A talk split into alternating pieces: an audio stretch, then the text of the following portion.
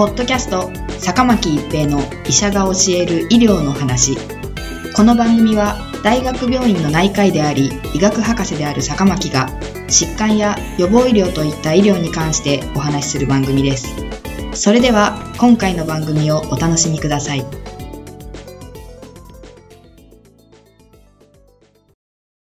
皆さんこんにちは、坂巻一平です。ポッドキャスト、坂巻一平の医者が教える医療の話。今回はインフルエンザの予防と検査です。インフルエンザの予防として最も効果があると考えられているのはワクチンです。現在の季節性インフルエンザに対するワクチンは A 型2価、B 型2価の4価ワクチンになっています。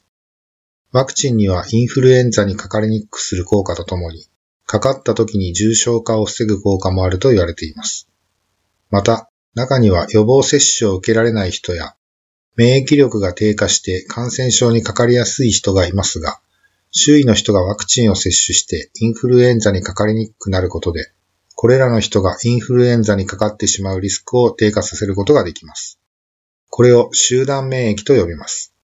ワクチンは投与してから抗体ができるまでに2週から3週間かかると言われており、例年1から2月が流行のピークであることを考えれば、できれば11月中に、遅くとも12月上旬には投与しておいた方が良いと考えられます。13歳以上では1回接種で十分であるとされていますが、生後6ヶ月から12歳までの小には2回接種が必要です。子供の場合は間隔を2から4週空けて2回の接種が進められているため、流行時期の前までに接種を計画的に行う必要があります。インフルエンザの感染様式は飛沫感染及び接触感染と言われています。そのため、インフルエンザを他人に感染させないために、感染している方が咳、くしゃみをする際に、マスクやティッシュ、ハンカチ、袖を使って口や鼻を押さえ、インフルエンザウイルスを含む飛沫を飛ばさないようにします。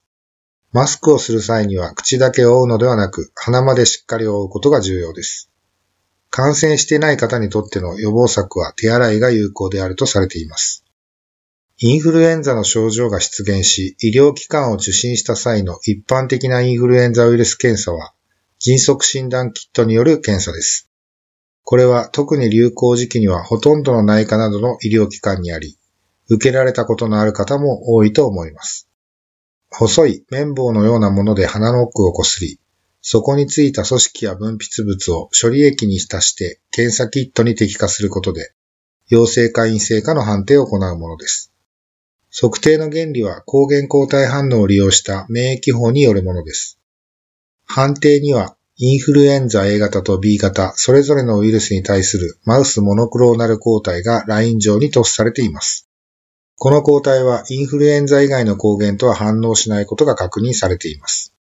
検体に含まれるインフルエンザの抗原が判定部の抗体と結合すると、試薬の発色成分によって青色や赤紫色に見える仕組みです。反応の場に検体が毛細現象によって染みていく方式による免疫法の検査をイムノクロマトグラフィー法といい、我が国で医薬品として承認されているインフルエンザ検査の製品はほぼこのタイプです。発色させる方法は製品で異なり、酵素免疫測定法、抗体を酵素で標識し、基質と反応させて発色させるもの、筋コロイド法、抗体に着色粒子として筋コロイドを結合させたもの、などが用いられています。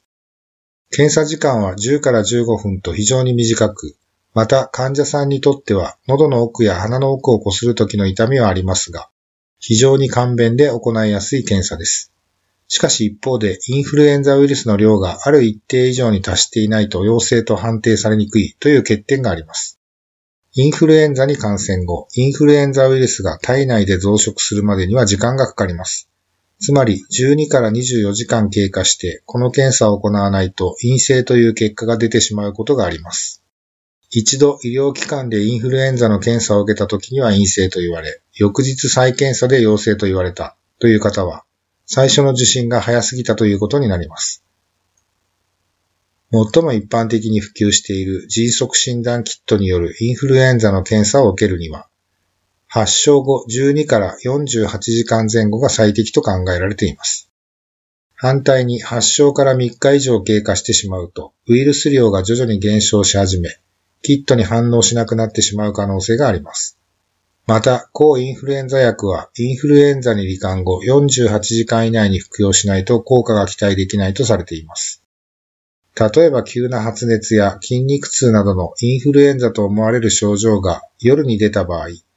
翌朝かかりつけ医を受診する方が確実に検査でインフルエンザの診断がつく可能性があります。年齢やリスク、症状にもよりますが、医療機関の受診時期は考えていただく必要があるかもしれません。